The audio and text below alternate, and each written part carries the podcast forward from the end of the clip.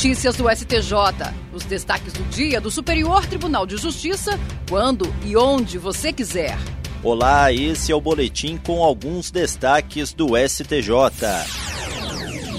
Ministro do Superior Tribunal de Justiça, Paulo Sérgio Domingues, suspendeu a cobrança de multa de mais de 3 milhões de reais imposta pelo Tribunal de Justiça do Distrito Federal e dos Territórios contra o Sindicato dos Professores do Distrito Federal referentes à greve deflagrada pela categoria em março de 2017. O Distrito Federal ajuizou a ação declaratória de abusividade de greve e o TJDFT julgou procedente o pedido de antecipação de tutela, determinando o retorno de 50% dos trabalhadores da classe ao exercício da função, sob pena de multa no valor de 100 mil reais por dia de descumprimento. A greve seguiu por 22 dias e em 5 de maio deste ano, a Procuradoria-Geral do Distrito Federal pediu então a execução provisória da multa de aproximadamente 3 milhões de reais. No pedido de tutela provisória, o Simpro-DF afirmou que o governo teria usado o cumprimento de sentença provisório da multa da greve realizada em 2017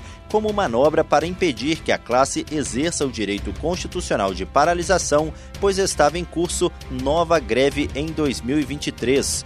Sustentou também que não teve oportunidade de produzir provas que demonstrassem que o movimento de 2017 atingiu apenas 25% da categoria. Ao conceder a tutela provisória, o ministro Paulo Sérgio Domingues constatou a presença da plausibilidade do direito, tendo em vista possível ocorrência de violação ao artigo 1022 do Código de Processo Civil, além de entender estar configurado o perigo da demora no caso, já que o sindicato poderia suportar prejuízo prejuízos de difícil reparação diante da possibilidade de constrição do patrimônio.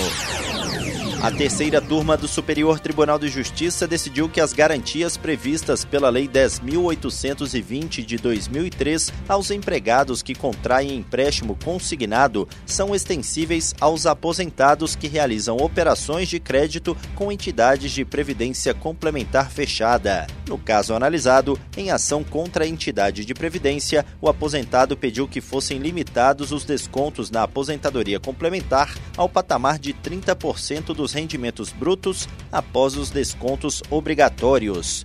O patamar era o máximo previsto pela Lei 10.820 de 2003, à época do ajuizamento da ação.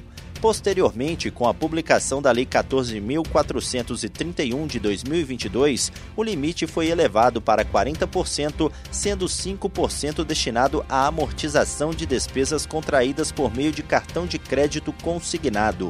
O pedido foi negado em primeira instância. Tribunal de Justiça do Rio de Janeiro acolheu o pedido do aposentado sob o entendimento de que os descontos teriam superado o limite legal.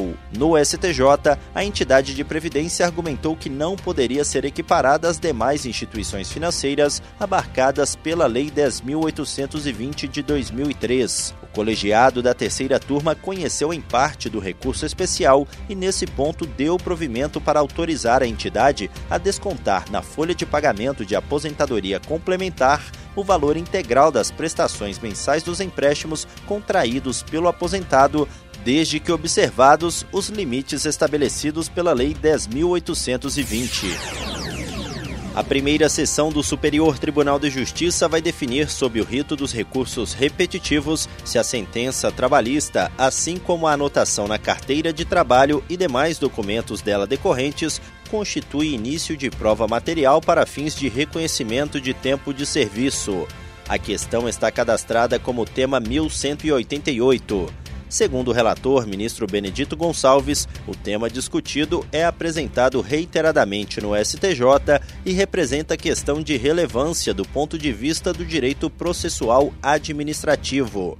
Ele destacou pesquisa feita pela Comissão Gestora de Precedentes e Ações Coletivas do STJ, mapeando 126 acórdãos e 3.942 decisões monocráticas sobre o assunto. O colegiado determinou a suspensão da tramitação de todos os processos que versem sobre a mesma matéria e tramitem no território nacional. A possibilidade de aplicar o mesmo entendimento jurídico a diversos processos gera economia de tempo e segurança jurídica. E esse foi o STJ Notícias de hoje. Se quiser ouvir mais, acesse o Spotify ou o SoundCloud do STJ. Tchau, tchau. Notícias do STJ, uma produção da Secretaria de Comunicação Social do Superior Tribunal de Justiça.